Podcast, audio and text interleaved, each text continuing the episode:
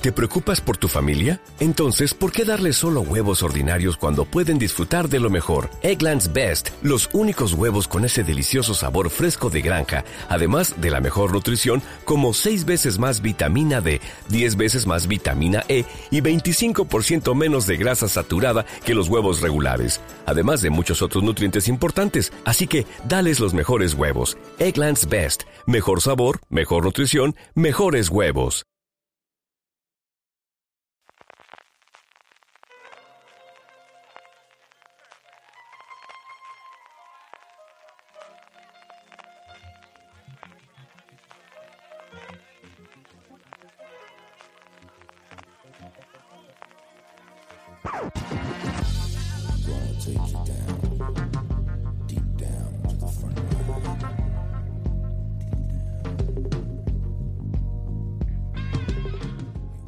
Este programa de streaming en Fuera de Series es posible gracias al patrocinio de Big Bang, que regresa el 25 de septiembre a las 9 y 45 en versión original subtitulada y el jueves 4 a la misma hora doblada al castellano en TNT. Volvemos a streaming una semana más. Hablaremos esta semana de los semis, hablaremos de todos los estrenos de la semana, algún regreso realmente maravilloso. Sí, te estoy mirando a ti de Good Place. Tendremos nuestro Power Rankings, no tenemos movidas, no tenemos movimiento arriba, pero sí mucho movimiento en los puestos inferiores. Un montón de preguntas de los oyentes, a ver si conseguimos responderlas a todas. Nada, todo esto en cuanto Tony arranque el coche.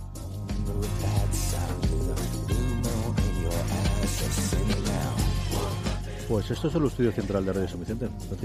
¿Qué? Qué bonito. Te iba a decir que qué bonita la vuelta, pero yo estoy estrenándome, yo no he vuelto. ¿Te gusta o qué? es mi primera vez. Está muy bonito, este estudio está muy chulo. Sí, señor, sí, señor. Eh, nada, que estamos aquí, que estamos en streaming de fuera de series, que estamos para hablar de todas las noticias, de todos los estrenos, de todas las cositas que han pasado, Emmys incluido esta semana eh, pasada, en, y lo que nos vamos a tener en el mundo de las series de televisión, que tendremos como siempre nuestro Power Rankings, es decir, nuestro listado de las series más vistas por todos nuestros oyentes, que hacemos semanalmente con los votos que oyentes como tú y eh, lectores de series.com nos hacen, votan las tres series que están que más les han gustado durante esa semana y ahí hacemos que tenemos un montón, además tenemos un montón de preguntas esta semana, ¿no, Francis? Sí, tenemos muchísimas. De preguntas a los oyentes que haremos lo mejor que esté en nuestra mano para eh, comentarla, pero antes, como es norma habitual de la casa, empezamos con las noticias eh, resaca de los semis, aunque queda un poquito para atrás. Tú que la viste en directo, que las cosas a las 2 de la mañana son distintas, Francis. Sí, eso sí es verdad, a las 2 de la mañana son distintas, pero creo que a cualquier hora del día es igual de aburrida que, la gala que yo vi. Madre mía, qué, tostón, ¿eh? Los presentadores estaba, estuvieron un poco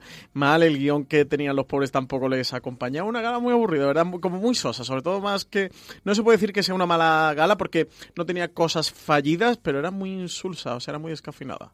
Yo le agradezco que fuese rápido. Al final yo creo que se notó la mano de Lord Michael, de, el productor de la, de la gala, era el, creador y productor desde hace 50 años de Saturday Night Live y, y fue una rajatabla. De hecho, le sobraron un tiempo, por primera vez en no sé cuántos años. Yo creo que tuvieron un par de decisiones que agilizaron mucho y que no quedaron mal del todo, eh, echando la vista atrás, como fue que los nominados no lo anunciaban los presentadores individuales de cada premio, sino que había un vídeo que mostraba un poquito lo que había y eso yo creo que te aceleraba y te permitió rascar segundos, que al final cuando das 30 premios o 30 y tantos premios como se de los semi, pues que era que no es tiempo, ¿no? Eh, una gala que al final dura tres eh, horas en televisión, que son dos horas de contenido porque el resto es publicidad.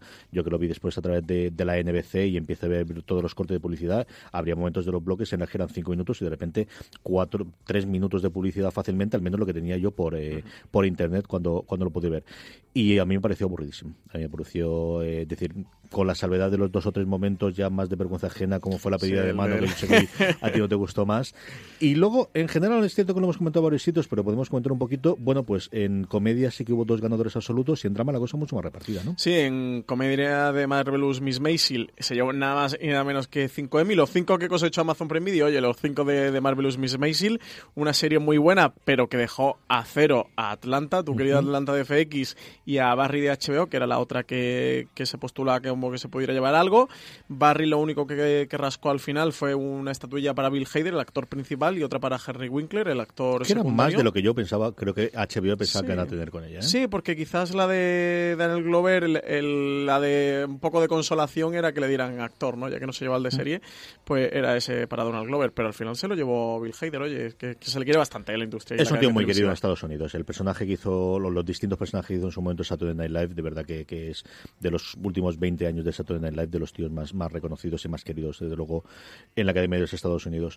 Luego, en drama tuvimos reparto general Absoluto, y ¿eh? Netflix consiguió de alguna forma lo que no consiguió el año pasado con The Crown y eh, el de Claire Foyle, que había tenido toda la movida en su momento, las diferencias salariales con Matt Smith y todo demás, bueno, pues de Que le alguna forma... agradeció el Emmy en parte a Matt Smith, ¿eh? Le, le dio la- en el agradecimiento de Claire Foy le dio la gracia Claro, sí, a Matt yo creo que al Smith. final los dos lo metieron atención, en ¿eh? un pifostio este. mucho más grande de lo que eran ellos, llevado de bueno pues de, de sí, de la actualidad y de y de esa todo ese comentario genérico que tenemos sobre el mundo de Hollywood y, la diferencia de sexos, que evidentemente pues ahí tuvo un punto claro de inflexión en, en el último año.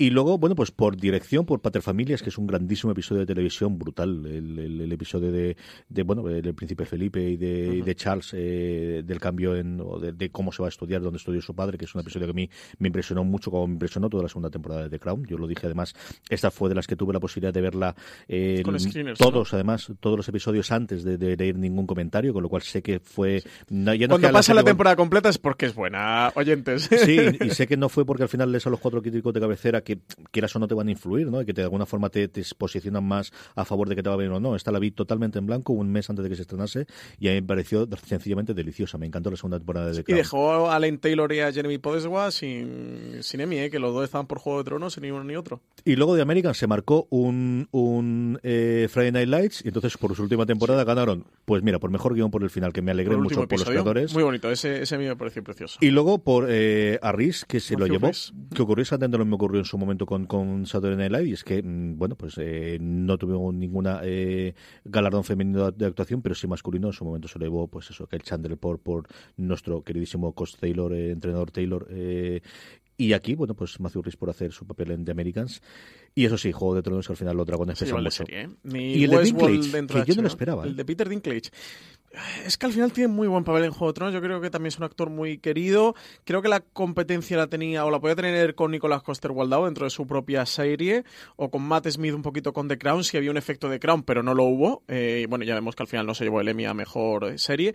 O Joseph Fiennes, que con The Handmaid's Tale creo que tenía muy poquitas opciones, pero quizás tuviera algo. Creo que David Harbour por Stranger Things y Mandy Patinkin por, por Homeland no tenían absolutamente ninguna opción. No, yo creo el cuento de la criada eh, se diluyó totalmente con el año pasado, igual que Ha el, pasado a cero, ¿eh? el Igual efecto- Atlanta se fue a cero y The Handmaid's Tale a cero. El efecto Hulu eh, del año pasado de ponerlo en el mapa este año ha sido con Amazon, que está en estos vaivenes, ¿no? Al final Amazon hace tres años Con entre Transparent, Transparent. y, y se nos olvida, ¿no? Pero al final es que Mozart y Jungle se buenos cuatro globos de oro, no sí, Emmy, lleva unos pero globos de oro, sí, y, y funciona muy bien. Y ahora, pues mira, yo me alegro mucho porque Mario me me muy bien. Y luego esta, quitando las, las categorías de variedad, de que podemos hablar de RuPaul, que yo sé que tú eres muy fan y muy a favor y estas cosas, Yo voté a favor de RuPaul y ganó, ¿eh? que tiene sus eh, evidentemente sus partes, pero yo creo que ca- cada vez dan menos premios en esa categoría. Luego tenemos esta categoría extrañísima en la cual es episodios de series ganan como mejores películas, series que tienen segundas temporadas ganan como limitadas, El señor actrices, con Black Mirror es... actrices de series que iban a durar más de una temporada y que fueron canceladas, insisto, canceladas, y entonces Netflix decide presentarla como miniserie, ganan mejor actriz. No estará diciendo por Esta Seven es la Seconds, ¿no?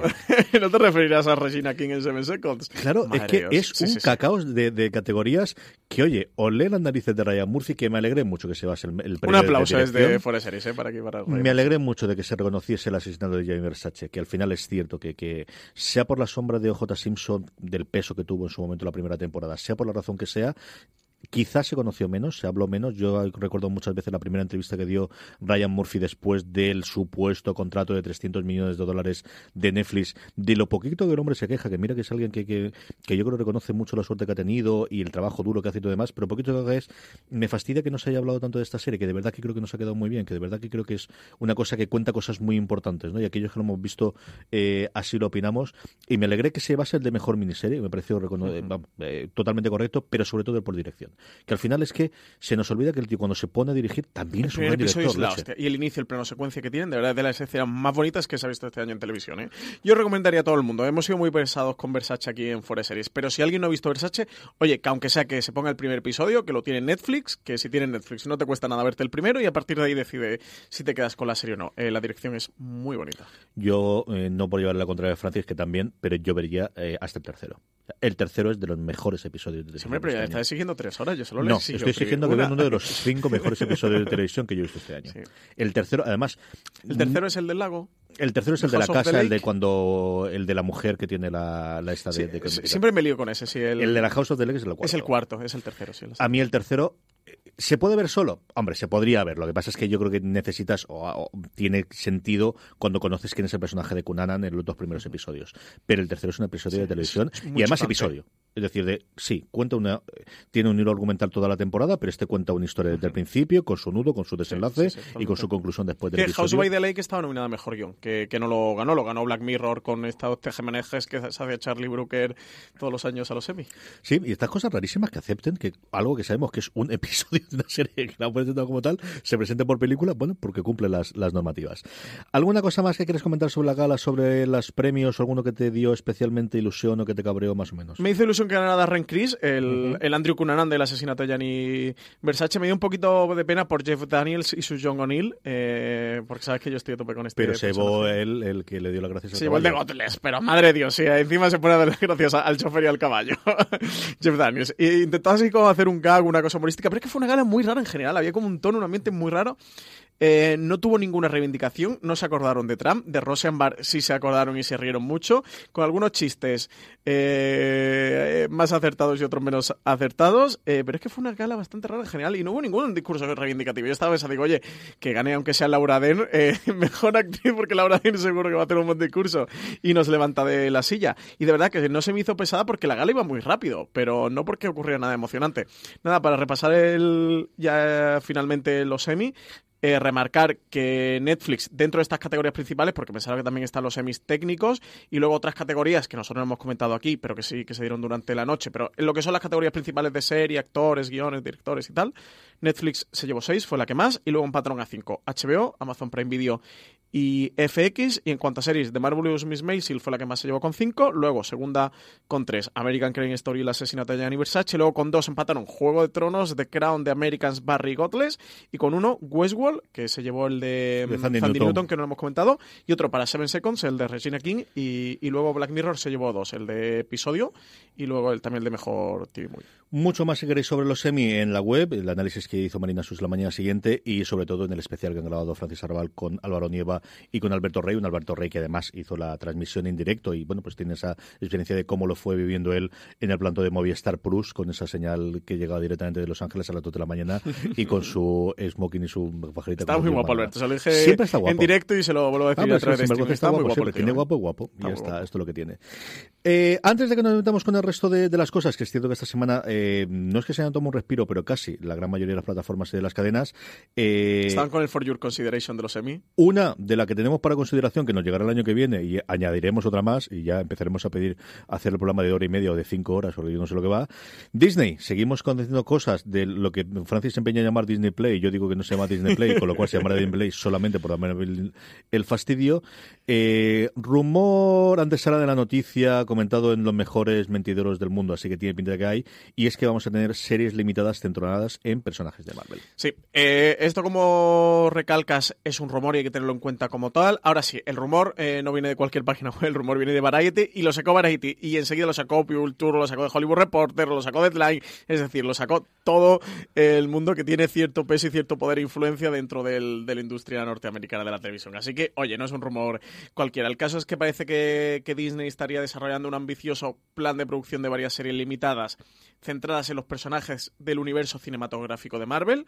Los dos personajes que suenan eh, de principio y más fuerte sería hacer una, una, miniserie con Loki y otra con la Bruja Escarlata, que no serían los únicos, pero tiene pinta como de ser las dos miniseries con las que saldría el, el servicio, o al poquito tiempo de, de, salir el servicio. Se rumorea que serían series o miniseries ser limitadas entre seis y, y, ocho episodios y que contarían con Kevin Feige, el máximo responsable del universo cinematográfico de Marvel, dentro del desarrollo de estas series. Para mí, eh, o sea, si yo me inventara la noticia, si me lo hubiera inventado, tiene todos los códigos para ser verdad, ¿eh? porque oye, que sean miniseries en la forma de comprometer a grandes actores del cine, como pueden ser un Tom Hiddleston o una Elizabeth Olsen. Tienes a Kevin Feige, que es la mente maravillosa del Esa es la parte fundamental. Claro. O sea, que es que es que yo, de verdad que esto es un rumor y no podemos decir que es una noticia, porque es un rumor. Y Variety algunas veces decía, eh, creemos, pensamos, no han dicho, no han contado. Pero, pero es que esto me suena muy bien todo. Pero es que al final es adaptar el modelo que tienes en cómic de miniseries en las que puedes reinterpretar al personaje, pues algo como lo que has hecho Logan con la última Logan. Es decir, de, de la forma transformarlo y llevarlo a otras cosas y hay un montón de miniseries adaptables en las que le puedes dar trabajo durante, como decías tú, seis u ocho episodios durante dos meses a esa persona y que encarne una versión distinta del personaje, una, una precuela, una secuela de 8 mil millones de, Batman, pero es que existe exactamente igual para muchos de los personajes de Marvel, no solo porque yo quiero ver la adaptación del Hawkeye de High de, de Fraction, que lo quiero, ¿no? O, es decir, lo que pasa es que con ¿cómo se llama este señor? Con Barron no, pero tienes otro, es decir, yo creo que puedes fichar a cualquier otro para hacerlo perfectamente. es que un Clint Barton a mí Clint Barton no, me convence el Clint Barton es el personaje, es como se llama Jeremy, Jeremy Renner, es. que como Clint Barton no Pero yo creo que no tiene que hacerlo Renner, que además yo creo que está totalmente retirado. Es decir, yo creo que te permite, eh, sí, en alguna de ellas traerte a la gente del, del cine, en otras probar algunos, en otras eh, eh, meter un nuevo personaje como puede ser pues un Spider-Man que no sea Peter Parker. Y tenemos a Miles Morales. Si estás buscando un buen podcast de análisis y debate en tu idioma, te invito a que escuches Pulso y Péndulo. Yo soy Carlos Curbelo. Y yo soy Fabiola Galindo. Todos los jueves analizamos temas de actualidad en Estados Unidos y Latinoamérica. Fabi y yo no siempre estamos de acuerdo, pero sí tenemos un objetivo común Queremos servir como antídoto contra las noticias falsas y la polarización. Pulso y péndulo. Busca nuestros episodios en Apple Podcast, Spotify o en tu aplicación favorita. Have you ever felt depressed about work only to have your dad be like, Why are you so down? So you told him you hate your job and he said, Well, you better talk yourself out of it. And then you thought, Hmm, I love to talk. I could host a podcast. And then you went to Spreaker from iHeart and started a podcast and got good at it, then monetized it, then quit your boring job, then told your dad, Thanks for the advice. And he was like, Well, that's not what I meant. And I don't understand what a podcast is, but you seem happy. So that's great, kiddo. You ever do that? Well, you could. At Spreaker.com. That's S P R E A K E R. Ask your dad. you actually don't. y entonces a Miles Morales en vez de que lo metamos primero en el cine. Es decir, por eso creo que es tan importante que esté Feige, porque al final lo que tienes es lo que intentaron hacer con Agentes de S.H.I.E.L.D., que no quedó, porque al final los inhumanos se quedaron totalmente al margen, pero esa unión de tenemos las distintas cosas e historias que queremos contar en cine porque queremos el gran espectáculo y el evento, el que todo el mundo vaya aquí y batamos los éxitos de taquilla, con arcos de historia en el que necesitamos 5, 7, 8, 10 horas para contar lo que queremos contar, introducir personajes, tener otras temáticas distintas, tener cosas más profundas, ahora que quieren hacer algunas cosas más adultas y que tienen distintos personajes. Yo creo que es una gran noticia. Eh, ya tracaré a Julián Clemente para que Es que sobre todo, eh, esos pequeños veces rincones que hay en las películas de Marvel, que en una película que al final ya son película de dos horas, y media y no te puedes permitir de expandir, es que fíjate la salida que le puede dar en serie de televisión. O sea, es que la, esta noticia es muy importante, ¿verdad? Que nosotros lo sacamos corriendo y Marina decía, es que esto es un rumor, es que es un rumor. Sí, pero es que si esto es verdad, es que esta noticia puede ser de las más importantes del mundo televisivo y cinematográfico en los próximos años. Es que Marina salvaguarda las esencias del periodismo, tú te las saltas todas por lo que sea por el papel cuché y por la, por la es que esta noticia, ojo, cuidado, es que quiero que la gente se la tome como muy importante porque puede dar mucho que hablar todo esto. Como importante repasar a todos los estrenos de la semana. Eh, Amazon, Facebook y YouTube lo dejamos esta semana, los gigantes tecnológicos. Vamos directamente con HBO España, que estrena uno de los grandes estrenos, de, o al menos de, lo que se espera que sean los grandes estrenos de los canales en abierto americanos, Manifest, esta reinterpretación, reinversión, mm, retomo, adaptación nueva de Perdidos, como sea. Es decir, hay un avión, la gente se pierde y vuelve unos años después.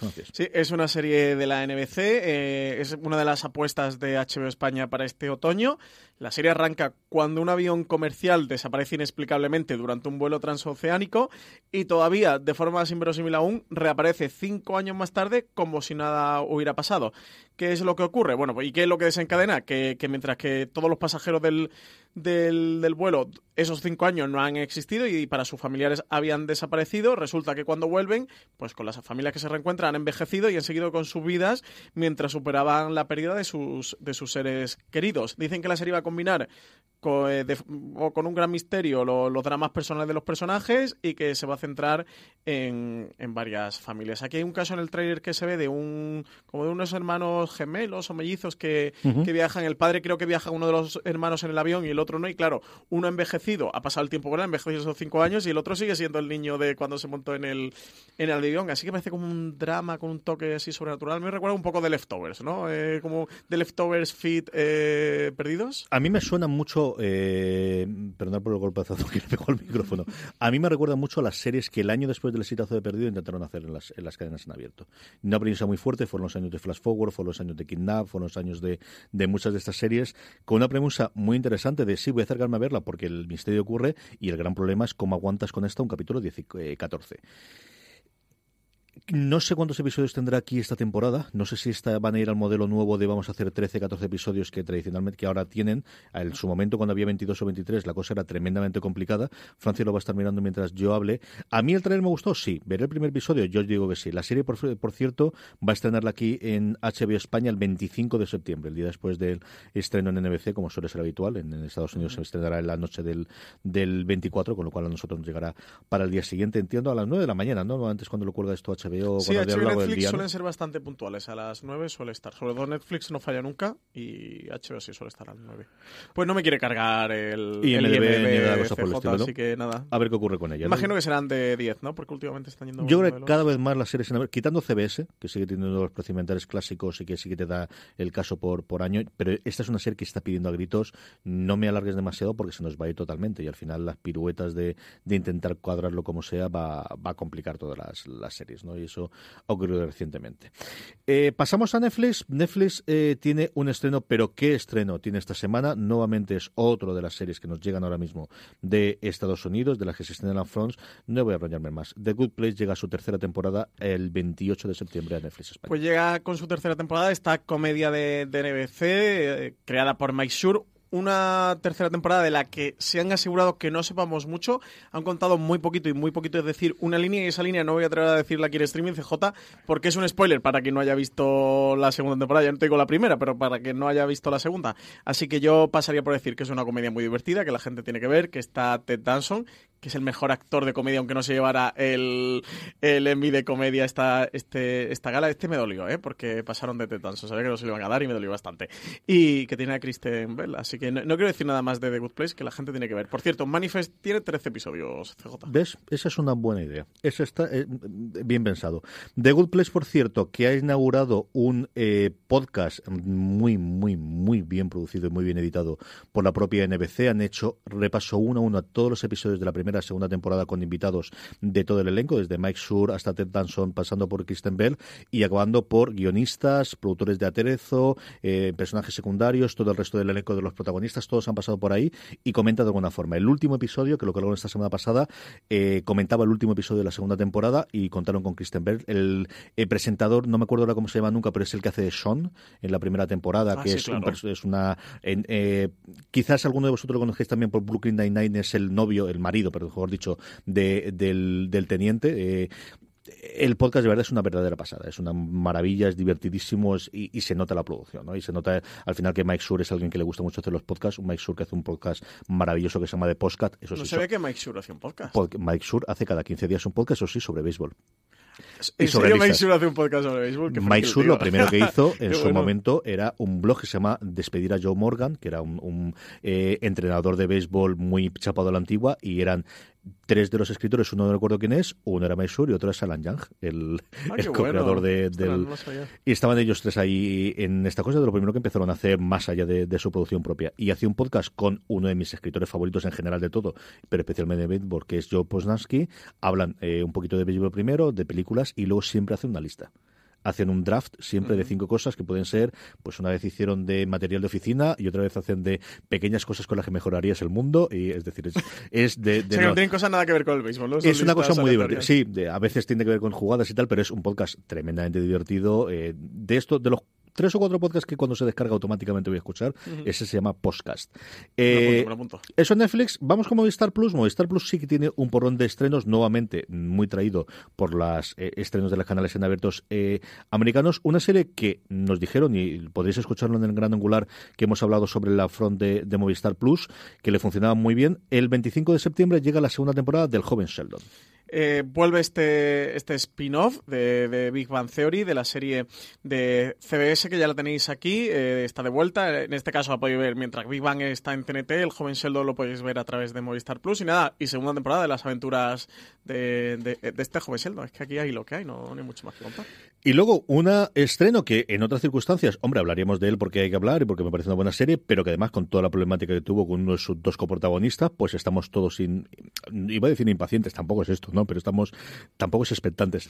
Con curiosidad malsana y con cierto morbo de ver qué ocurre con la tercera temporada de Arma Letal que llega el 26 de septiembre. Sí, eh, Fox eh, eh, estuvo ahí a punto de si renovaba la serie por una tercera temporada o, no y, y mm, finalmente decidieron renovarla y despedir al actor a Clint Crawford como consecuencia de, decían, de un penoso comportamiento en el, set de rodaje. Según llegó a publicar Deadline en su momento, Clint Crawford arrastraba un historial de mal comportamiento en el set de rodaje que, que habrían, del que se habrían quejado otros actores y miembros del equipo de la serie. Especificaron, sobre todo dentro del movimiento Me Too, que no se trataba en esta ocasión de un caso de abuso sexual, sino que, mm, que, había sido amonestado varias veces por, por quejas de malos comportamientos y decía de abusos emocionales y de crear un mundo hostil dentro del set. Así que finalmente hicieron despedirlo a quien eh, le tenían que buscar una nueva pareja televisiva con, con Damon y finalmente han fichado a Sean Williams Scott para, para, desempeñar este papel y veremos a ver qué tal la vuelta con esta tercera temporada que supondrá casi un reseteo dentro de la propia serie.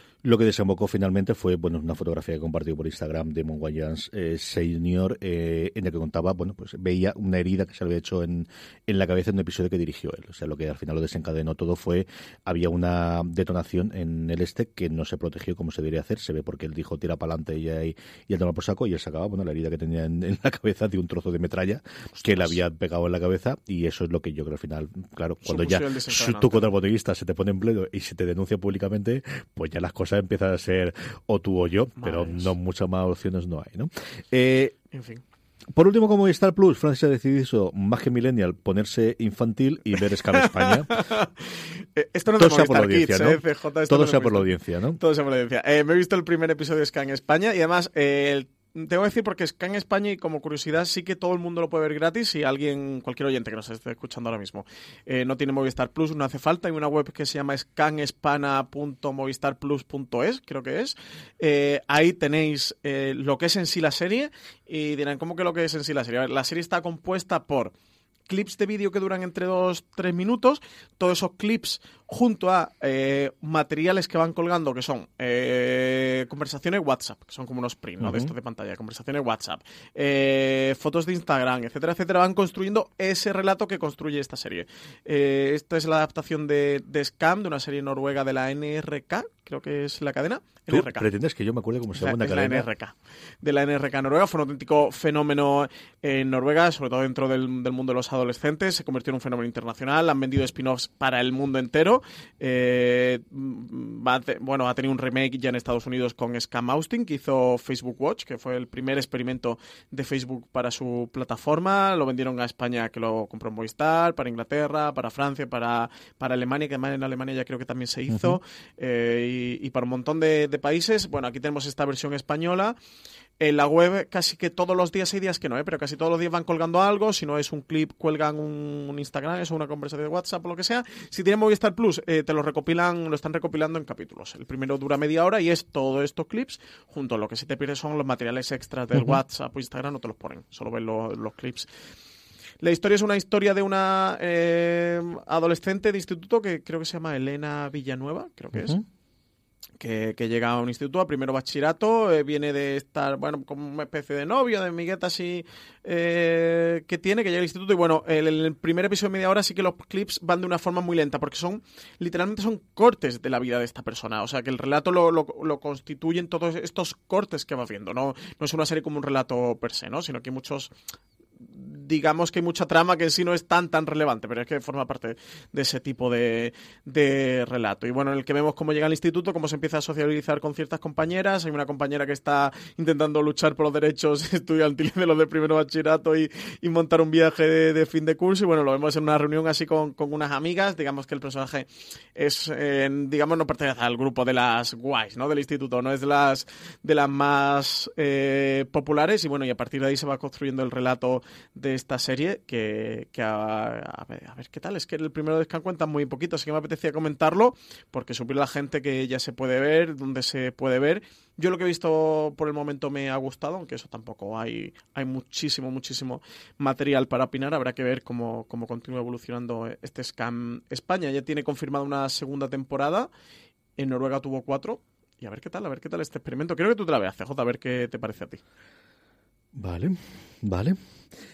Sky nos trajo la presentación de Patrick Melrose y eh, ya se puede ver el primer episodio, además, porque están estrenando episodio a la semana o Van semana a semana, sí. Han estrenado ya el primer episodio, yo he podido verlo. Es la serie está eh, protagonizada por Benedict Cumberbatch, que además estaba nominado tanto él en mejor actor de miniserie como, como la serie estaba en miniserie también. Eh, nominada es la adaptación de unas novelas británicas, son cinco novelas. Eh, la, la, serie va a un episodio por una novela, adaptan una novela completa en cada uno.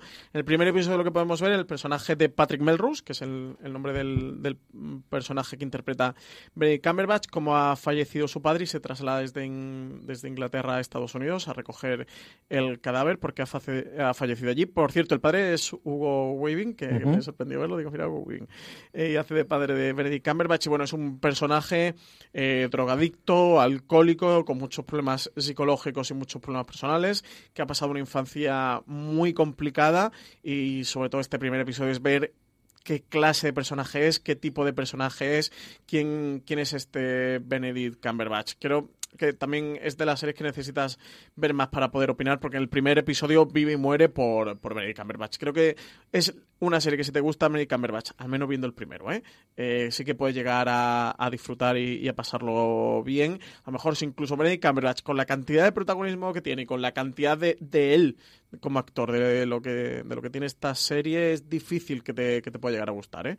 si, si con Benedict Cumberbatch hay alguien que diga uff o le tenga cierta reticencia porque es que es 95% el, en la serie con todos los tics típicos de Benedict Cumberbatch de verdad es que vive y muere por, por el actor dicho eso a mí me gustó bastante es una serie bastante compleja de ver no es lo más divertido ni entretenido del mundo pero sí que resulta interesante. Yo quiero seguir con ella a ver qué tal este Patrick Melrose. Con esto hemos repasado todas las plataformas. Vamos a ir con las cadenas de cables. Vamos a ir con las recomendaciones. Nuestro Power Ranking las series más vistas por nuestra audiencia las preguntas de los oyentes, pero antes paramos nada, unos segunditos para nuestro patrocinador de esta semana. Esta semana, Fuera de Series está patrocinado por Big Bang. TNT estrena el próximo 25 de septiembre a las 21.45 horas la duodécima temporada de Big Bang. Para los impacientes, la podréis ver en versión original subtitulada al castellano al día siguiente de su emisión en Estados Unidos. Y los fans de la versión doblada, no os preocupéis, podréis... Si estás buscando un buen podcast de análisis y debate en tu idioma, te invito a que escuches Pulso y Péndulo. Yo soy Carlos Curbelo. Y yo soy Fabiola Galindo. Todos los jueves analizamos temas de actualidad en Estados Unidos y Latinoamérica. Fabi y yo no siempre estamos de acuerdo, pero sí tenemos un objetivo común. Queremos servir como antídoto contra las noticias falsas y la polarización. Pulso y péndulo. Busca nuestros episodios en Apple Podcast, Spotify o en tu aplicación favorita. Have you ever felt depressed about work only to have your dad be like, Why are you so down? So you told him you hate your job and he said, Well, you better talk yourself out of it. And then you thought, Hmm, I love to talk. I could host a podcast. And then you went to Spreaker from iHeart and started a podcast and got good at it, then monetized it, then quit your boring job, then told your dad, Thanks for the advice. And he was like, Well, that's not what I meant. And I don't understand what a podcast is, but you seem happy. So that's great, kiddo. You ever do that? Well, you could. At Spreaker.com. That's S P R E A K E R. Ask your dad. You actually. Verla el jueves 4 de octubre a las 21.45. Reencuéntrate con los frikis más amados de la televisión. Esta nueva temporada arranca con la luna de miel de Sheldon y Amy. ¿Qué más sorpresas nos deparará Big Bang? Querido fan, ¿quieres seguir siendo el primero en ver cada nuevo episodio de Big Bang en TNT? Sí, quiero. Pues ahora podrás disfrutarlos antes que nadie en versión original. Al día siguiente de su estreno en Estados Unidos. ¡Sí! Y si lo prefieres, los jueves por la noche disfruta como siempre de la versión doblada. Mola, ¿eh? Big Bang. Los jueves y los viernes a las 10 menos cuarto un nuevo episodio en TNT. Recuerda, Big Bang regresa el 25 de septiembre a las 21.45 en versión original subtitulada y el jueves 4 a la misma hora doblada al castellano, en TNT. Estamos de vuelta y bueno, tenemos estrenos importantes esta semana en Canal de Cable. El primero es Big Bang, que vuelve, eso sí, en versión original, el 25 de septiembre a TNT. Vuelve la serie de... Y última temporada de Sheldon. Amy, de nuestro Sheldon, de nuestros personajes favoritos. Ya va a ser última temporada de la serie. Ya sabéis que Jim Parsons no quería continuar con el personaje, quería empezar a dedicarse a otros proyectos. La serie llevaba en rumores de, de que tuvieran que finalmente suspenderla desde quizá la novena temporada. Novena décima, eh, con la Desde que de se los renovó actores. por dos temporadas. Temporadas. Era muy Yo creo que cuando se renovó dos temporadas de golpe fue de aquí, ya llegado de negociar todo y esto tiene una pinta, bueno, que, que al final son muchos años, ¿no? Y Pues es lo 12 que ocurre. temporadas, nada más y nada menos. Eh, Jim Parsons ya eso, finalmente fue el que, el que decidió despedirse de la serie. Bueno, los creadores y sobre todo con, con Chuck Lorre a la cabeza decidieron, bueno, pues que si, que si el personaje de Sheldon, si Jim Parsons no continuaba con Big Bang Theory, no tenía mucho sentido continuar con la serie, así que han decidido ponerle punto y final. Así que esta temporada va a ser la última. TNT estrena el primer episodio en versión original subtitulada al castellano el 25 de septiembre. El, a partir del 28 de, septiembre, eh, a las 21.45 horas, se emitirá la versión. Emitirá- no, disculpa, a partir del 28 de septiembre sí dicen que va a recuperar su horario habitual en viernes y que la versión doblada se estrenará el 4 de octubre a las, a las 10 Semana y media después, que es lo habitual, siempre estas cosas que como siempre la habían emitido previamente. Por otro lado, eh, la semana pasada damos la, eh, el estreno de Cóndor y Francis ha visto ya el primer episodio. He visto el primer episodio de esta serie de Audience Network que se puede ver en España a través de Calle 13 y quería esperarme a ver el segundo porque no han pasado los dos primeros a prensa. eh, la serie eso se estrena el 4 de octubre y quería esperarme a ver los dos eh, para comentarla, pero como está tan flojita la cosa de noticia, digo, bueno, pues vamos a comentar un poquito Cóndor. Quiero que tú la veas, CJ, y me digas qué te parece Cóndor. Ujú. El primero, para mi gusto, es demasiado de introducción. También te tengo que decir que no han pasado el screener en doblado y de aquí hago un llamamiento a todas las cadenas que nos estén escuchando para que no nos pasen los screeners doblados, por favor. El doblaje es bastante malo, lo siento mucho, pero el doblaje es muy malo. Eh, oyentes de de Series, intentar ver esto en versión original.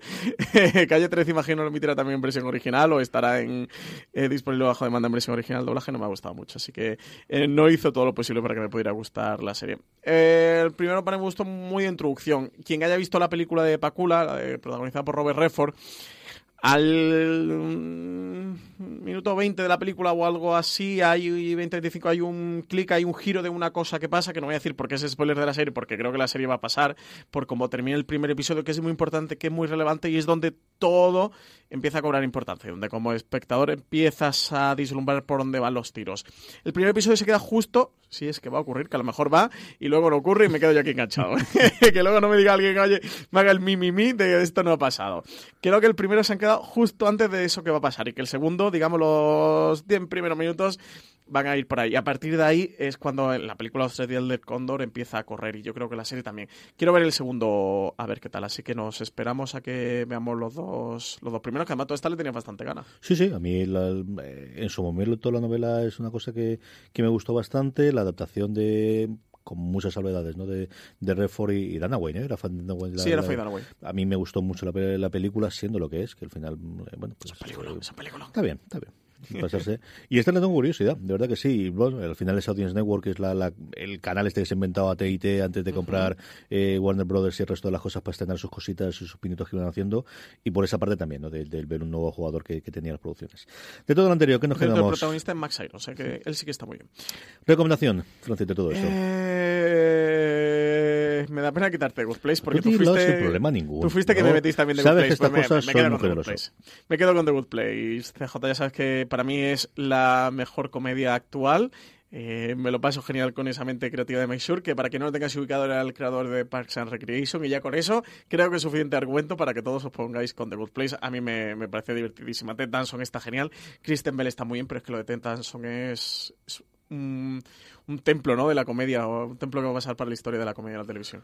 Pues yo por una vez eh, me rendiré ante el morbo y diré Arma Letal. Arma Letal es una serie que se ve en mi casa mm, porque de verdad que era una muy buena serie sabiendo lo que es y lo que te vas a encontrar y a mí él me gustaba mucho, me gustaba mucho en, en su momento en, eh, bueno, en una serie que no tenía absolutamente nada que ver como la Rectify, en el que estaba espectacular y después de despedirlo quiero ver cómo queda la serie. Y de verdad que es una serie de estas de que es complicada cada vez más que que la vean en, en cadena abierta, que antes se había hacía mucha más de este tipo y esta yo creo que fue, mm, bueno, si no soplo de aire fresco, sí, una de estas series constantes, ¿no? Que sabían lo que te iba a dar y si lo que querías era eso, eh, algo parecido a lo que te puede dar ya Ryan, ¿no? De salvando mucho las distancias, pero vas a saber lo que ves, no te va a engañar, Sí, un es lo que tienes. place, ¿no? Sí. De estos, como le decía lo Y era americano, de, de- Comfort TV, ¿no? Era un tipo de series que yo veía mucho más antes cuando tenía más tiempo y cuando había menos oferta, la que ahora veo menos y selecciono y yo creo que esta de verdad será de las más conseguidas en sus dos temporadas y la química entre ellos dos delante de la pantalla funcionaba, detrás ya sabemos todo el trasfondo que uno había, por ¿no? lo que fuera de reventar una metralla en la cabeza, pero Estaba más complicado, pero funcionaba muy bien. De verdad que la dinámica, y mira que era complicado con el hándicap de pensar lo que ocurre en las películas el buen rollo que tiene, bueno, y le- la relación de Glover con. Eh, ay, señor, se me ha ido el Martin Riggs original. El, eh, con Mel Gibson. con Mel Gibson en las películas, que leche, es una química que yo creo que, de- de- Sí, sobre todo mi generación la recuerda, ¿no? Especialmente las dos primeras películas, y se me la tercera. Yo creo que la tercera con René Russo estaba muy sí, bien sí. también, ¿no? Eh, aunque es muy distinta la primera, sobre todo la- el Martin Riggs de la primera película, que era mucho más eh, suicida y mucho más cafre, que luego ya se dulcificó bastante las siguientes películas. Pero bueno, esa química que entre los- dos que, que, que yo recordaba de las películas de gustarme tanto, yo creo que lo trasladaban muy bien. Pero bueno, esto es lo que ha ocurrido y le tengo cierto morbo, ¿para qué voy a decirlo? O sea, no voy a ocultarlo. Sí, tengo cierto morbo para ver qué es lo que ocurre. Vamos con nuestro Power Rankings, vamos con las series más vistas por nuestra audiencia durante esta semana. Eh, esto Power Rankings, como sabéis, toda la semana lo hacemos a través de una encuesta que colgamos en fuera de series. La forma más sencilla de que acudáis a ella es eh, simplemente que eh, os unáis a nuestro grupo de Telegram, telegram.me barra fuera de series. De esa forma, cada vez que colgamos el Power Rankings, os avisaremos, entráis y nada, en cuestión de 30 segundos, 40 segundos a lo sumo, podéis, porque simplemente es poner las tres series que más os han gustado esta semana, esa es la forma en la que lo hacemos. Y luego además tenéis un campo para hacer una pregunta que es con la que hacemos eh, toda la parte final del programa de las preguntas de los oyentes. Vamos con el Power Rankings, bastante movimiento, es cierto que en la cabeza mm, tenemos una ganadora que a ver eh, se ha consolidado en estas dos semanas, a ver lo que se mantienen, pero por lo demás bastante movimiento con cuatro series nuevas que vuelven a entrar. La primera en el puesto número 10 cayendo un puesto sobre el respecto eh, a la eh, semana anterior, la serie nueva de Matt Groening para Netflix Desencanto. Sí, y otra que le sigue la estela, a ir también desapareciendo, otra serie de, de Netflix y también de animación, Paradise Police. Los aficionados de Ozark ya han visto todas las series y eso es lo que le hace que haga seis puestos. O han dejado de verla, la o han serie- dejado de verla. La serie del nominado al Emmy, Jason Bateman, serie nominada también al Emmy, Ese señor recuerdo, que quiere hacernos pasar por buena su serie. Octavo puesto para Ozark de Netflix. Qué, qué mal me Jason Bateman. Eh, séptima posición para Mayans de la serie HBO España, que entra por primera vez en nuestro Power Ranking. ¿He dicho lo mal que me Jason Bateman? Un poco solo, un poco solo de fondo. Otra serie de HBO España que va a encadenar tres, ahora lo, eh, lo, lo dirá Francis, que también es una entrada nueva en eh, nuestro Power Ranking. Es una serie que le gusta mucho a Francis, Fantástica Insecure. esta. Fantástica, esta me alegro mucho ahí. Y Sarray se lo merece. Eh, quinta posición para Heridas Abiertas, Sharp Objects, la serie de HBO España, protagonizada por Amy Adams, que cae un puesto en nuestro Power Rankings. Y parece que sí, que segundas partes sí que fueron buenas, al menos mejores que las primeras partes, porque Iron Fist entra directamente en el puesto número cuarto de nuestro Power Rankings después de estrenar su segunda temporada en Netflix. No te he dicho que he visto el primer episodio de la segunda temporada de Iron Fist sin haber visto toda la primera temporada de Iron Fist y no me he perdido nada, creo. No está mal el primero, a ver si me tengo tiempo para verme el segundo y el tercero, pero no está mal el primero. Vamos con el podio, Francis. Tercer puesto para Fear the Walking Dead, la serie de AMC que entra por primera vez en nuestro Power Ranking, que ha vuelto con la segunda parte de su cuarta temporada, un Fear the Walking Dead que parece que empieza a ser la serie buena de- del universo de Walking Dead. ¿eh? Y sigue la escalada poquito a poquito, poquito a poquito, poquito a poquito. Ya está en el puesto número 2, subiendo uno con respecto a la semana pasada. Better Call Saul, que como sabéis en España se puede disfrutar a través, y sí, he dicho disfrutar porque se disfruta a través de Movistar Plus. Y la semana que viene el primer puesto, ¿eh? porque a Jack Ryan, la, la serie de Amazon Prime Video, que está primera eh, por segunda semana consecutiva, Better Call Saul tiene que estrenarla. ¿eh? Porque además ya Ryan, yo creo que es de las pocas series que nadie ha tardado más de un fin de semana en verla.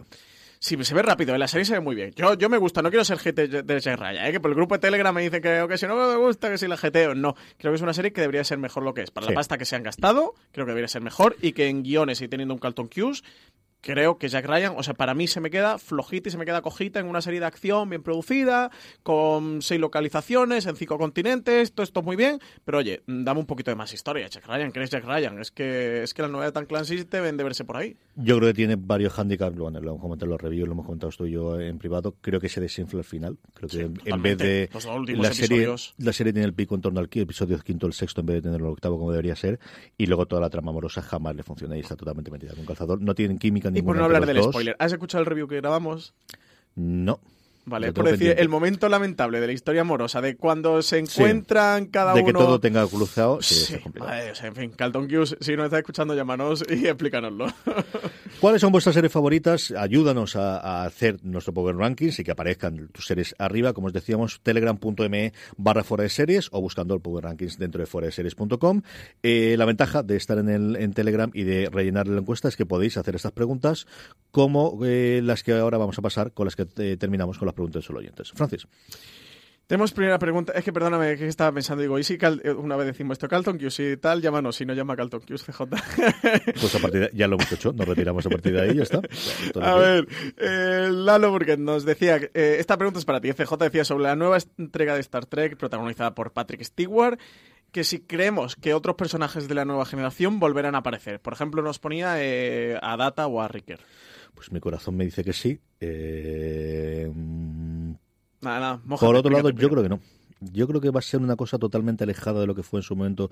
A lo mejor hacer un cameo, a lo mejor, no lo sé. Yo creo, en estos dos en concreto, Riker es alguien que no ha renegado nunca jamás de, de lo que hizo brevemente, que dirigió, que, ha di- que dirigió en su momento películas de Star Trek con el elenco de la nueva generación, que dirigió el año pasado episodios de, de la cosita esta de, de Seth MacFarlane, se me dio el nombre, de, Sí, de- de, Out, que Francis, búscamelo mientras, que se me ha ido totalmente. De Orville. De Orville. De Orville dirigió uno, que yo creo que si le ofreciesen dirigir uno de Star Trek de Discovery estaría contentísimo de, de hacerlo.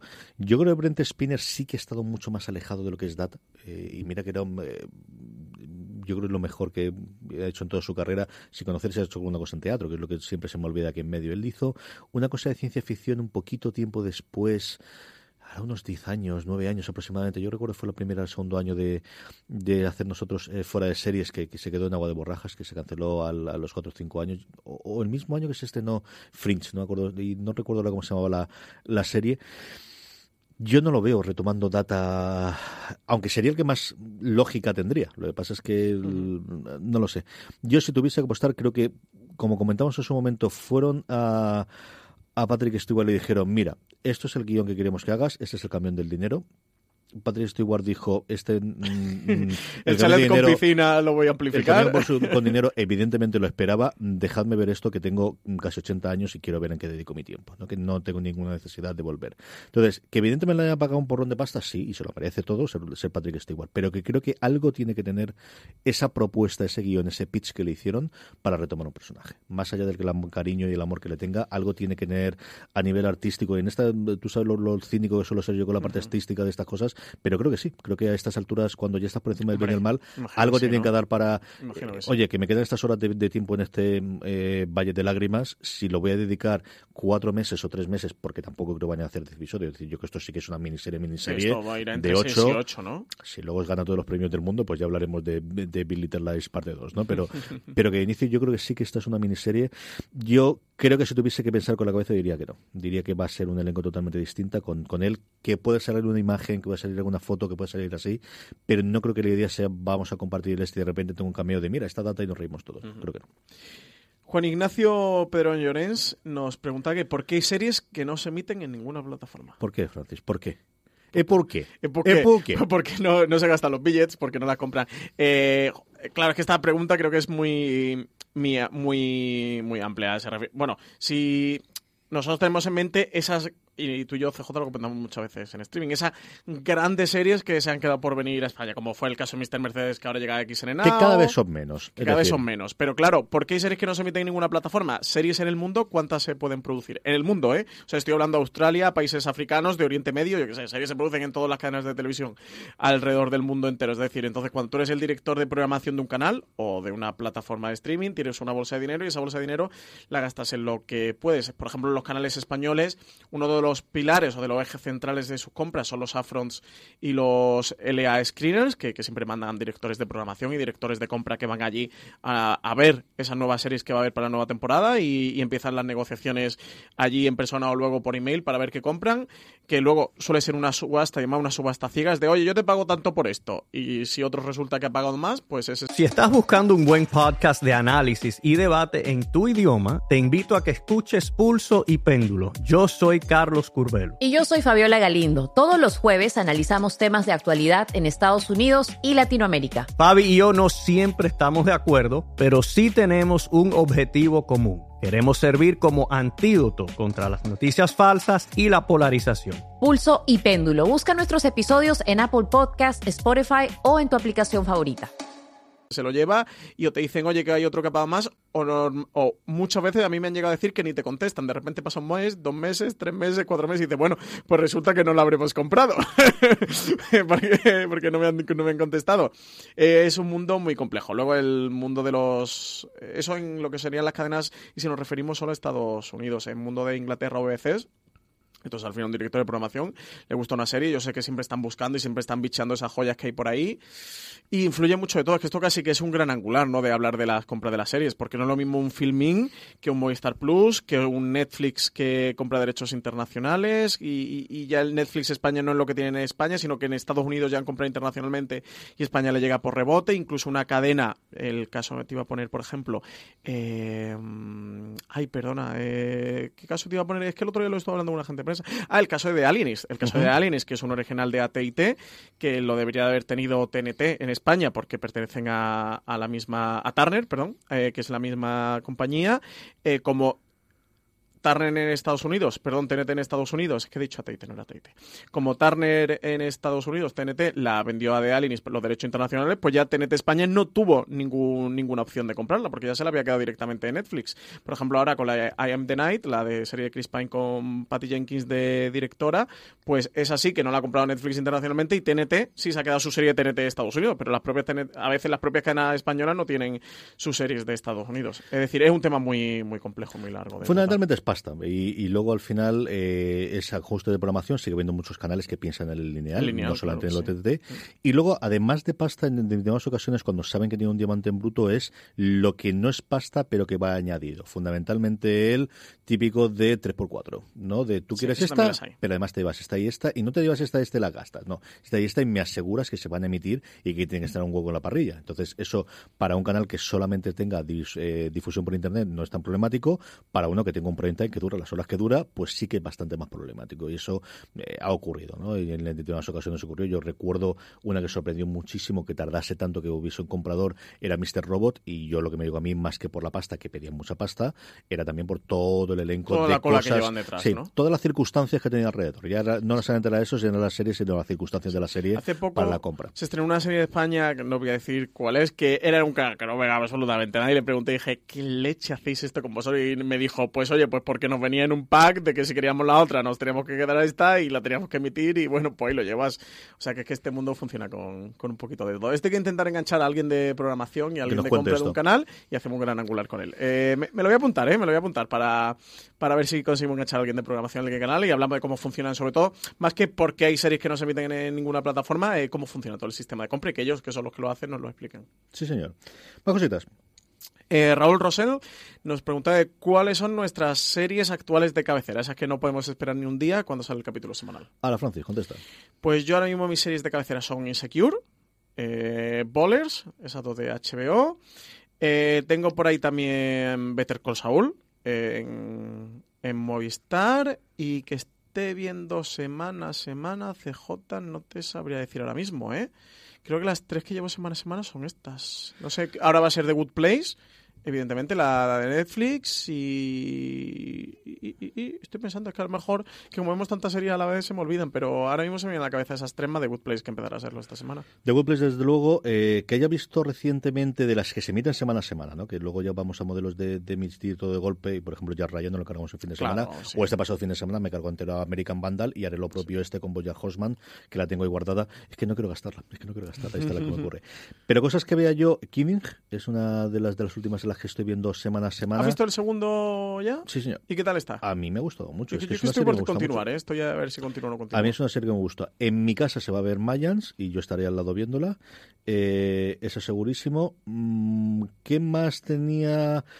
Y luego la, que veo que no es serie, pero esta sí que es de lo que veo siempre todos los lunes en cuanto lo colga aquí HBO España, es eh, Last Week Tonight con John Oliver, que al final eh, es una de las cosas que me, que me gusta siempre ver semana tras semana. Y es cierto que cada vez veo menos de mm, formato este de aquí. ¿no? American Horror Story ahora cuando llegue es una de las series que casi seguro que veré también semana a semana. 9 911 es otra cosa que se verá también en mi casa ahora conforme nos llega. Y me gustaría que decir que The Deuce, que el año pasado sí que lo hice, de verdad, esta es del Ángel, religiosamente todos los lunes. Veía además, normalmente mm, a la hora de comer o antes o después suele ver todos los episodios, pero llevo ya dos episodios retrasados. También han sido dos, dos semanas Sí, muy complicadas. relativamente complicada. Y, y eso es más o menos lo que hay. La otra que me dejó también y que tengo ganas de engancharme es los 49, que me encantó el primer episodio y he dejado el segundo pendiente. Yo también tengo pinta de mm, ganas de continuar los 49 y de Walking Dead, que también será otra de las que de las que siempre sigo semana a semana, aunque voy con una relación amor-odio bastante dura con The Walking Dead, pero sí que la- al final la termino viendo semana a semana. Más preguntas. Eh, CJ nos decía que ahora que con el arranque del curso escolar parece que empieza el año, eh, sería filo que le digamos qué personaje destacaríamos de todo lo visto en la pasada temporada, es decir, desde de septiembre hasta del año pasado hasta este verano. Dice que él le da el premio a, eh, a la o que ya, que ahí en Lohar, le da el premio a la mejor villana eh, a la altura de Angela Channing o Alexis Colby a Sheila de Wild Country. Hombre, como sorpresa segurísimo. Yo, ya que nos escribe Diane Lohar, pues la, la Hombre, mismísima Lohar. Diane Lohar. O sea, es Ella que misma. Yo soy muy fan de The Good Fight, ¿qué queréis que os diga? Luego sobre el resto, pues se me ha olvidado totalmente el personaje que tenía, pero el personaje de J.K. Simmons, en el doble personaje de J.K. Sí, Simmons Counterpart. en Counterpart, yo me gustó mucho y sé que es hacer trampas, pero es que lo vi el fin de semana pasada. De Marcus Tillman en la segunda temporada de American Vandal es una pasada de personaje y el análisis que hace sobre cómo tiene que ser la vida de una superestrella de deporte americano en instituto, que al final no deja de ser un chaval de 16 o 17 años, por el que todo el mundo, y cuando digo todo el mundo es, se agolpan diez y tantas mil personas para verla, lo que contaba en su momento Friday Night Lights, y en este en el que se revela esos momentos de alguien que además tiene todo ese panache que dicen los americanos de esa chulería, de ese estoy por encima, de ese eh, si no hay una lesión que siempre lo tienes ahí encima, de soy el rey del mambo, pero como me lesione me voy a quedar en la carretera y en la cuneta como todo el mundo y estoy yendo a un colegio de superélite gracias a que tengo esto porque realmente donde vivo yo no es una barriada pero casi y hago todo este de el- eh, toda esta experiencia a mí el, el personaje, el American Vandal tiene muy buenos personajes en la segunda. El protagonista quizás no es tan divertido, sobre todo que la primera, pero el personaje de Marcus Tillman había un, un artículo en, en The Ringer diciendo el mejor personaje de la segunda es él y este otro. Es un, un personaje fascinante. El de Counterpart de J.K. Simmons era Howard Silk, que yo sin, sin duda Silk. me quedaría con Howard Silk. Me quedaría, eh, por supuesto, con Sheila de Wild Country. Me quedaría con el Andrew Cunanan de Darren Criss. Cierto, que también cierto. Ahí tienes toda personajes. Ahí sí que tienes toda la razón. Me quedaría, aunque no es de nuevo esta temporada, pero sí que está ahora en emisión con el Saul Goodman de Better Call Saul, con el Jimmy McGill, que además está sufriendo una evolución brutal, de verdad, que es la- le está pasando, no me lo puedo creer, a Better Call Saul lo mismo que a Breaking Bad, tío. O sea, hasta que no llega la cuarta, tercera, cuarta temporada, la gente no va a descubrir Better Call Saul, o que es que es muy buena serie. Y dice, joder, que tú también tienes que verla, que no me haces Que caso sí, con que Better Call sí, que Saul, que, sí, tienes sí. que ver la Better Saul, que Yo- iré de tu casa el fin de semana a hacer maratón contigo. Es que no me traes a y no querrás ese momento. No me traes a Vince Gilligan de Alicante y entonces, claro, pasa lo que pasa. Claro. No me hables de Vince Gilligan. y los viajes de Vince Gilligan. Eh, y quizá me quedaría con él y estoy haciendo memoria. Me quedaría con el Ted Danson, con el personaje de Sí. The Good Place. Con... Que de Good Place están bien todos. Es que están muy bien todos, y sobre todo van ganando con él. Y sabes que me quedaría también con el John O'Neill de Jeff Daniels en The Ajá. Lumin Tower y con el personaje ahora mismo que hace de árabe, que no recuerdo el nombre del personaje. Está muy bien. También me quedaría el Eh. personaje ese de, de Lumin Tower. Me parece- me parece un personaje con muchas aristas y de verdad muy, muy, muy interesante. Bueno, me quedaría con muchos más, pero no vamos a seguir aquí. Una, a lo sumo, dos preguntitas más, Francis. A ver, pues. Mira, no, eh, Divox, que, que normalmente no rescatamos los comentarios de Divox porque todos los que metemos aquí ya lo hemos contado que son los del Power Ranking que publicamos por fuera de series.com. Pero nos hicieron una pregunta por Divox que era Benito, que nos decía que si sabía algo de la tercera temporada del fin de la comedia. Y como es una de las preguntas, igual que, de- como, como- diría con chicas José, uno de mis running gags es averiguar qué va a pasar con la tercera temporada del fin de la comedia, igual que con el Festival de Series de Movistar Plus, que no voy a abrir ese melón ahora en streaming, eh, de la tercera temporada del fin de la comedia. A ver, aquí hay dos puntos, eh, por lo que yo he hablado mm, con, con una parte y con otra. Por Comedy Central, primero, ellos eh, son un canal y son un canal, bueno, que, no es pequeño, ¿eh? no quiero decir que sea un canal eh, pequeño, pero que tiene un- los presupuestos bastante limitados y tiene los presupuestos que son. El fin de la comedia es verdad que es una serie muy barata, pero no deja de ser producción propia y esto es pasta. De hecho, la segunda parte del fin de la me- comedia la consiguieron hacer porque salieron con Movistar Plus y Movistar Plus puso parte de la pasta. No sé cuánto, pero sí que puso parte. De hecho, eh, fijaros que si, está, si tenéis Movistar Plus, la segunda temporada la podéis ver porque es coproducción con Movistar Plus, mientras que la primera que es producción de Movistar, eh, perdón, de Comedy Central en exclusiva, no no está. La han tenido durante un tiempo, pero ya no, ya no está. Aprovecho para comentar eh, que nos preguntaba otro oyente que por qué estaba la segunda temporada del fin de la comedia y la primera no, justo esta semana. Es por eso. Porque la segunda sí es coproducción con Movistar. Entonces, cuanto a la tercera, una cuestión económica para Comedy Central y luego porque Ignatius Farray, eh, con todo el boom de la vida moderna y... Tiene un poquito de, labor últimamente, ¿no? Tiene un poquito, muchísima labor, porque está en el, con la vida moderna y con mil cosas y con shows y con la obra de teatro de la vida moderna que se van recorriendo España, etcétera, etcétera, etcétera. O sea, está quizá en el momento laboral más dulce más complicado de su vida y ponerte a rodar una serie eh, significa hacer un parón y un impasse muy grande dentro de todo ese boom que está teniendo. Yo creo que quiere aprovechar el momento, que evidentemente es un momento muy dulce para un cómico y bueno, yo creo que ahora mismo no está en su cabeza la tercera temporada del fin de la comedia. Entre medias comentar que, por ejemplo, Raúl Navarro y Miguel Esteban, que eran los dos creadores junto a Ignatius Farray del fin de la comedia, han estado con Joaquín Reyes y con Ernesto Sevilla haciendo capítulo cero, la serie de que podéis disfrutar de Movistar Plus y que, este viernes pasado tuvimos el evento en el espacio Fundación Telefónica precisamente presentando capítulo cero con Miguel Esteban, con uno de los creadores del fin de la comedia. Yo creo que la respuesta es eh, se le espera, pero de momento no está.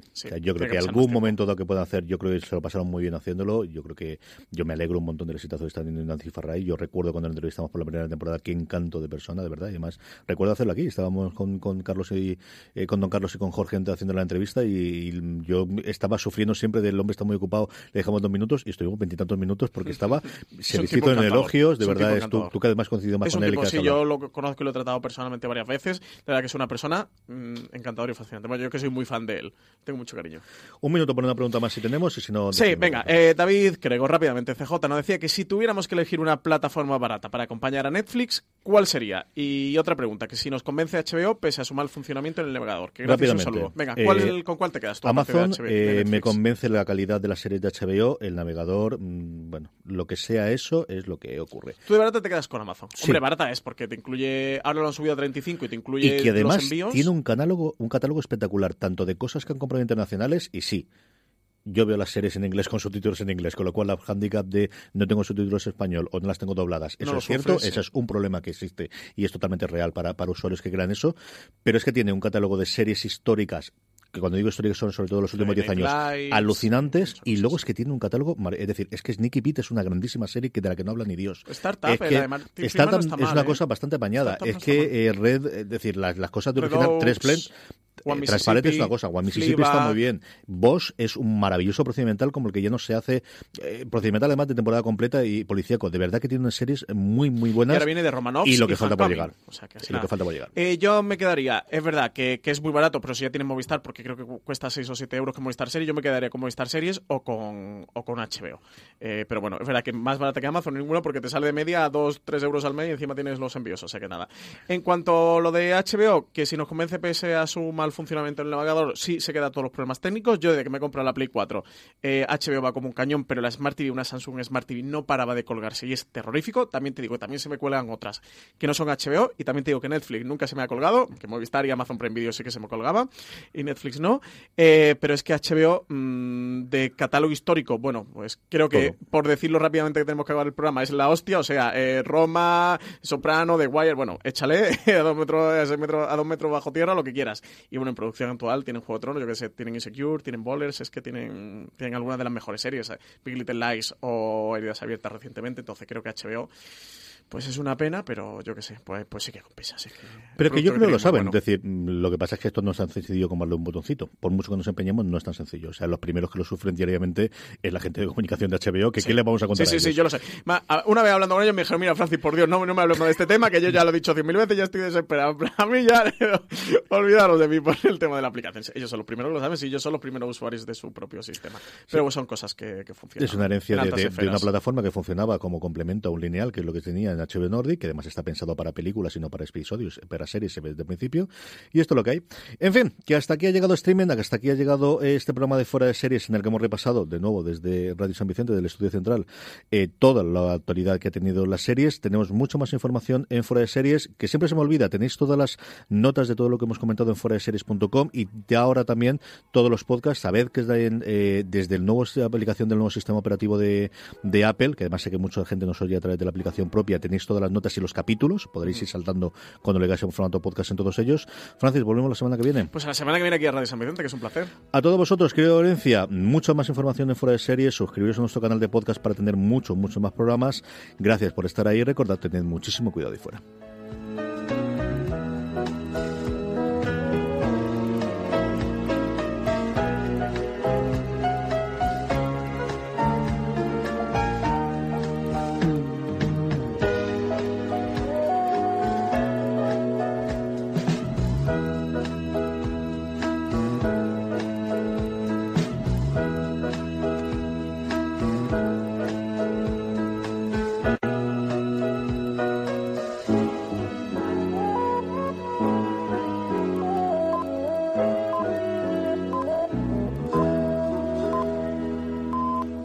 Estás buscando un buen podcast de análisis y debate en tu idioma, te invito a que escuches Pulso y Péndulo. Yo soy Carlos Curbelo. Y yo soy Fabiola Galindo. Todos los jueves analizamos temas de actualidad en Estados Unidos y Latinoamérica. Fabi y yo no siempre estamos de acuerdo, pero sí tenemos un objetivo común. Queremos servir como antídoto contra las noticias falsas y la polarización. Pulso y péndulo. Busca nuestros episodios en Apple Podcast, Spotify o en tu aplicación favorita.